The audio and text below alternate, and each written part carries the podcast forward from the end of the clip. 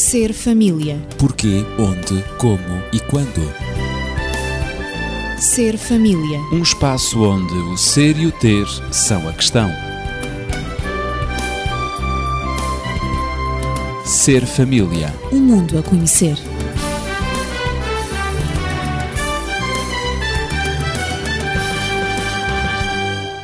Bom cada semana encontrarmos-nos no Ser Família. Eu estou acompanhado dos amigos habituais, Natividade Lopes na Pedagogia, Daniel Esteves, médico e terapeuta familiar, e vimos no programa anterior, na semana passada, que o contacto físico, o toque, são meios poderosos de comunicação de amor conjugal e também de amor parental e filial. No entanto, todos os relacionamentos humanos experimentam crises. Esta é a nossa realidade no cotidiano. Ou seja, crises de doença, morte, acidentes, desapontamentos que têm que ser resolvidos. E porque não há pessoas perfeitas, não há famílias perfeitas e não há escolas perfeitas, sabemos isso e vivemos, Apesar de tudo, o ideal de perfeição não pode morrer. Não podemos matar o sonho de viver em dignidade e amor, que são os anseios mais básicos do ser humano em qualquer fase da sua existência. Ainda dentro do tema das diferentes linguagens de amor que cada um de nós pode utilizar, quer em relação ao cônjuge ou em família, o que é que pode ser feito num tempo de crise? Dr. Daniel. Vamos considerar dois tipos de crises. Primeira, aquela que se insere dentro do relacionamento entre duas pessoas. E estamos, portanto, a pensar fundamentalmente no casal ou, por exemplo, no relacionamento entre pais e filhos. Muito bem. Quando se trata de uma crise interpessoal, relacional, normalmente essa crise leva a uma tendência a fugir ao toque. As duas pessoas acabam por tentar evitar o toque para que defendam, digamos, o seu espaço. No fundo, evitam-se uma à outra. Evitam-se uma à outra, constroem barreiras. Ainda há pouco tempo vi uma criancinha que, portanto, chegou com a mãe, se colocou a um canto e quando alguém lhe perguntou então o que é que se passa contigo, eu estou zangado.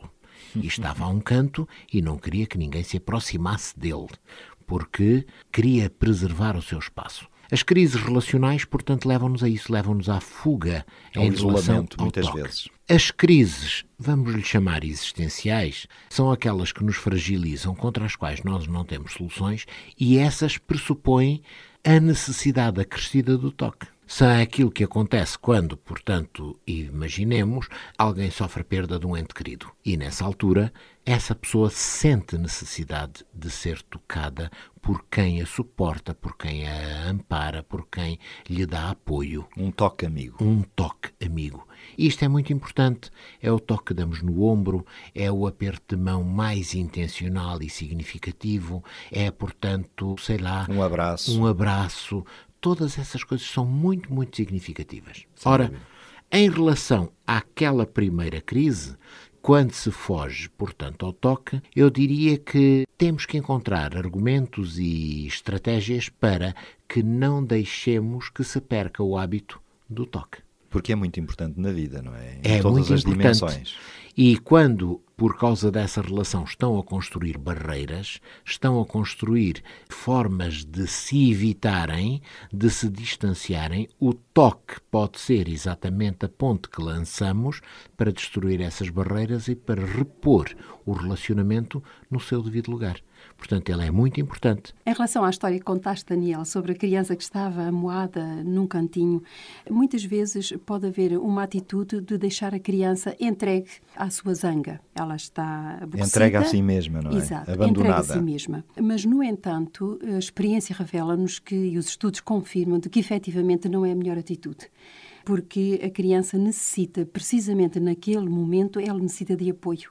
Ela necessita de uma mão amiga. Talvez não da pessoa que esteja mais junto dela, mas talvez de uma outra pessoa. Ela pode rejeitar a pessoa que é a mãe ou um adulto que Aquela, está junto digamos, que dela, provocou a mas- zanga, não? Exatamente, mas pode ser até de uma outra pessoa. Mas sempre dizer à criança e confirmar que efetivamente eu sei que tu estás zangado, mas no entanto eu tenho uma palavrinha para te dizer. É que eu estou contigo. Eu também já estive zangado, eu também me zango muitas vezes. Mas olha, isso é natural. E porquê é que está zangado? Tentar saber a causa e tentar ajudar a criança a encontrar uma solução para a sua zanga. Um caminho a seguir. E até talvez a expressar a zanga, não é? Exato, a expressar a zanga. O facto já de conseguir que a criança expresse o motivo por que está zangada já é um grande apoio. Já é meia cura, talvez. Exatamente, já é meia cura. Às vezes é o suficiente e tudo passa. Dizendo, sim, tu tens razão tu tens razão, sem dúvida nenhuma, mas olha, isso vai passar. Ah, a pessoa não fez isso por mal. Pronto, e ouvir a criança e tentar, de uma maneira carinhosa e de uma maneira apreciativa, tentar também ajudar a criança e apoiá-la. Não a deixar abandonada, porque isso realmente leva a criança a interiorizar de que efetivamente a vida é muito cruel e de que as coisas não têm solução e finalmente nós temos que ajudar a criança a ter uma vida feliz, uma vida positivada, uma vida em que realmente há problemas sim, mas também há muitas soluções. Eu lembro-me de uma história que quase que vivi, porque foi passado com alguém próximo de mim e que retrata um pouco pode ser isto e a forma como nós podemos, as estratégias que nós podemos ter para resolver estes problemas quando uma criança, por exemplo, está zangada, está amoada. Nas escolas, portanto, em determinado país, muitas vezes existem conselheiros escolares que têm que estar logo de manhãzinha cedo à porta da escola e vão recebendo as crianças conforme vão chegando. Os carros dos pais vão fazendo bicha, vão se aproximando, vão parando junto à porta. O conselheiro recebe as crianças, saúda-as e procura, portanto, acompanhá-las até à porta, de tal forma que as crianças estejam em segurança depois já dentro do recinto escolar. E então acontece que, logo no começo de um ano letivo, esse conselheiro estava a fazer esse trabalho e há um carro que chega, para, ele abre a porta e a criança lá dentro começou a célebre birra que muitas vezes nós falamos, não é? Começou exatamente a dizer eu não quero, eu não vou para a escola e eu, eu não saio. não saio e mais não sei quê. E o pai, aflito, porque também tinha as suas responsabilidades profissionais para cumprir, até que o conselheiro disse olha, se o senhor não se importar, eu encarrego-me do assunto. E o pai disse-lhe, por favor, faça-me isso, que eu não posso estar aqui o resto do dia. E então o conselheiro pegou na criança e disse, olha, eu preciso de ti Tu vais ter que me ajudar porque eu hoje tenho um trabalho muito importante para fazer. Mas eu preciso de ti. Hoje é que tu não podes deixar de vir porque eu preciso mesmo de ti. E não fez mais nada, arranjou quem o substituísse na recepção das crianças e levou aquela criança para o gabinete dele. Levou a criança para o gabinete dele e disse-lhe: Está descansado. Quando tu estiveres mais calmo, tu agora estás um bocadito nervoso, a criança chorava e fungava. Quando estiveres mais calmo, nós depois vamos desenvolver a tal tarefa que eu tenho, que é muito importante, e eu preciso da tua ajuda. E a criança lá esteve, de início com aquele ar, não senhor, não quero, não sei quê, mas a curiosidade venceu. E a certa altura a criança disse, eu já estou mais calmo. Achas que já estás em condições de podermos desenvolver essa atividade? Sim, já, já, já. E então ele foi buscar um molho de pósteres que tinha lá no gabinete, pósteres antigos, muitos deles que não teriam já utilidade especial, e diz ele: Olha, eu preciso que tu me vejas estes pósteres todos e que me digas quais são os dois melhores que estão aqui. E a criança começou, assumiu a sua responsabilidade toda muito. Começou a observar os pósteres. Os pósteres. Entretanto, ele já tinha telefonado para a professora, para a sala de aula, dizendo-lhe: Olha, eu tenho aqui um amigo, e deu o nome da criança, e estamos aqui numa atividade muito importante, eu não o posso dispensar agora. Portanto, se não se importa, ele vai chegar um bocadinho atrasado à sala. A professora entendeu, não é? E a criança começou a sentir: afinal de contas, este está a preservar a minha dignidade. Bom, a criança lá foi, lá escolheu aqueles dois postas que ela considerava como os mais importantes. E o conselheiro disse-lhe: Muito bem, foi uma ótima escolha. Olha, vamos fazer o seguinte: tu vais levar estes posters. Eles são para ti, porque eles mostram exatamente a tua escolha e como tu és importante nesta escola. E o interessante é que nunca mais aquela criança fez birras para não ir para a escola. É interessante que nós, professores, temos o hábito, muitas vezes, de começarmos a aula, sobretudo a primeira aula da manhã, a perguntar como é que foi a noite. Exatamente. Ou então como é que foi o fim de semana, no caso de se tratar de uma segunda-feira. E há colegas nossos que pensam que é uma perda de tempo mas eu acho que se ganha muito tempo e, sobretudo, se recupera muito a autoestima da criança, da criança. e o ela sentir-se importante e valorizada. E, portanto, começa-se bem uma semana perguntando, cada um partilhando com o outro como é que foi o seu fim de semana, o que é que aconteceu, o que é que se passou, valorizando exatamente o tempo em que a criança esteve ausente da escola. E funciona muito bem. As crianças têm um contacto extraordinário. Eu queria também dizer alguma coisa, creio que deve ser dito, em relação ao contacto físico ainda. Quando o bebê chora, e por vezes se deixa o bebê a chorar ininterruptamente e durante longos períodos de choro. Isso é altamente prejudicial para o bebê. Ele sente-se completamente abandonado e inseguro, e mais ele tem essa sensação, mais ele chora. E, portanto, por vezes ele faz a birra também, porque sente-se inseguro, sente-se sozinho, precisa de alguém que pegue nele. E por vezes basta pegar no bebê para o bebê se tranquilizar e calar e dar uma noite tranquila. Em nossa casa, com os nossos netos, quando eles fazem isso, nós dizemos: foi o momento em que a cama ficou cheia de picos. Uhum. E ele, cada movimento que faz, pica-se, dói-lhe. E então temos que pegar nele que é para os picos desaparecerem. Nestas crises do dia a dia, do cotidiano, sem dúvida que é bom vencê-las e ultrapassá-las. E eu desejo colocar uma questão: será que há sugestões para expressar estas diferentes linguagens de amor? Certamente, e são sugestões muito simples, mas que podem exatamente constituir a diferença dentro, por exemplo, do casal. E em agora, aspectos práticos. Em aspectos práticos. Eu vou focalizar um pouco mais o casal, mas qualquer uma destas sugestões podem ser pode aplicáveis. ser extrapolada para as crianças, ou seja, em que circunstância for. Por exemplo, quando se vai às compras, Muitas vezes o marido acompanha a esposa e o que acontece é que está cada um do seu lado.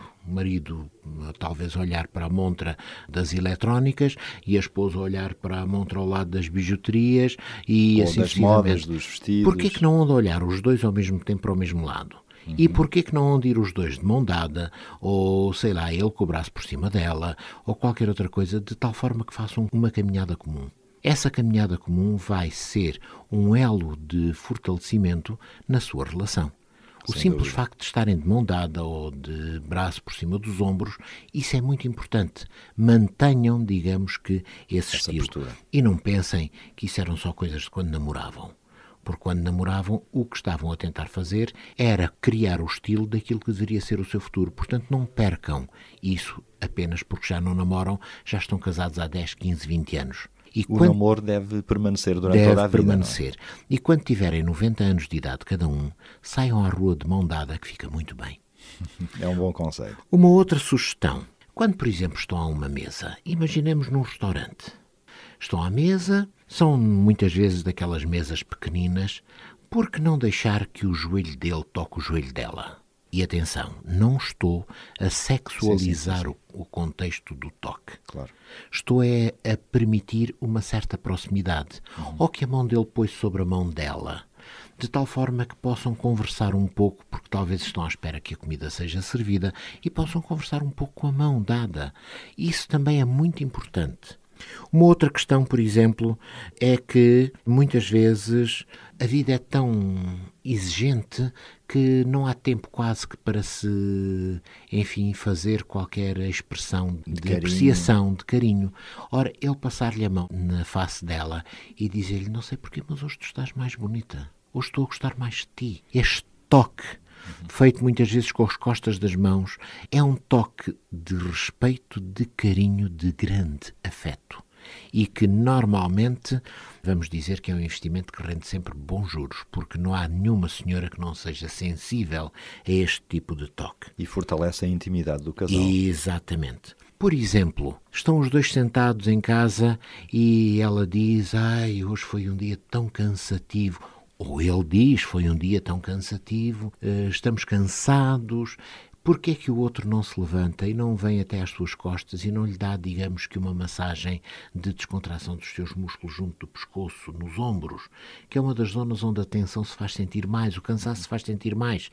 E acontece que esse gesto, muito simples, e não precisa de ser executado por um técnico, normalmente é um gesto que relaxa, que predispõe bem, que dá tranquilidade e qualidade à relação. E mostra a atenção do outro. Exatamente.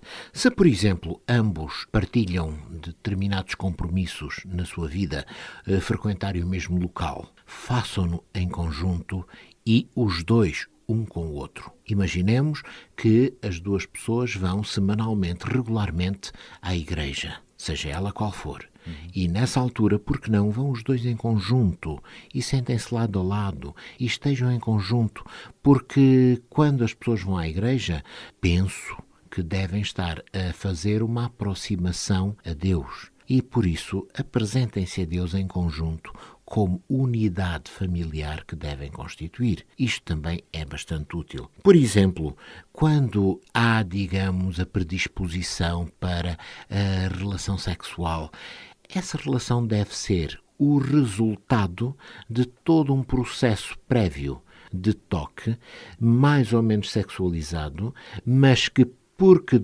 predispõe bem, facilita depois o encontro dessas duas pessoas numa esfera tão íntima, tão poderosa e tão significativa quanto a sexualidade. Por exemplo, se têm, sei lá, a hipótese de frequentarem um jacuzzi, ou se o têm em suas casas, ou qualquer outra situação deste género, façam-no, permitindo que haja um certo contacto entre os seus corpos, de tal maneira que, dessa maneira, também sintam que de facto estão próximos um do outro. Quando a esposa recebe visitas em casa, muitas vezes família dela ou família dele, ou até estranhos, não deixe ele de ter um contacto com a esposa, de a acariciar, de em frente às outras pessoas. Isso é projetar um modelo de ternura que realmente deveriam salvaguardar, não só à frente dos outros, não se trata apenas de um ato de máscara para enganar os outros, mas trata-se da expressão natural, natural daquilo que se passa com eles. E, necessariamente, e talvez alguns dissessem que esta deveria ter sido a primeira, quando ele ou ela chega à casa do trabalho, porque não ela ou ele que já estavam em casa, correr até à porta e esperá-lo, lançar-se nos braços um do outro, cumprimentá-lo afetuosamente, ainda bem que chegaste, estava a sentir a tua falta. Só isso é capaz de proporcionar um serão extremamente agradável. Então, com todas estas sugestões que acabamos de escutar, é mesmo bom continuarmos a sonhar nelas e com elas através da música.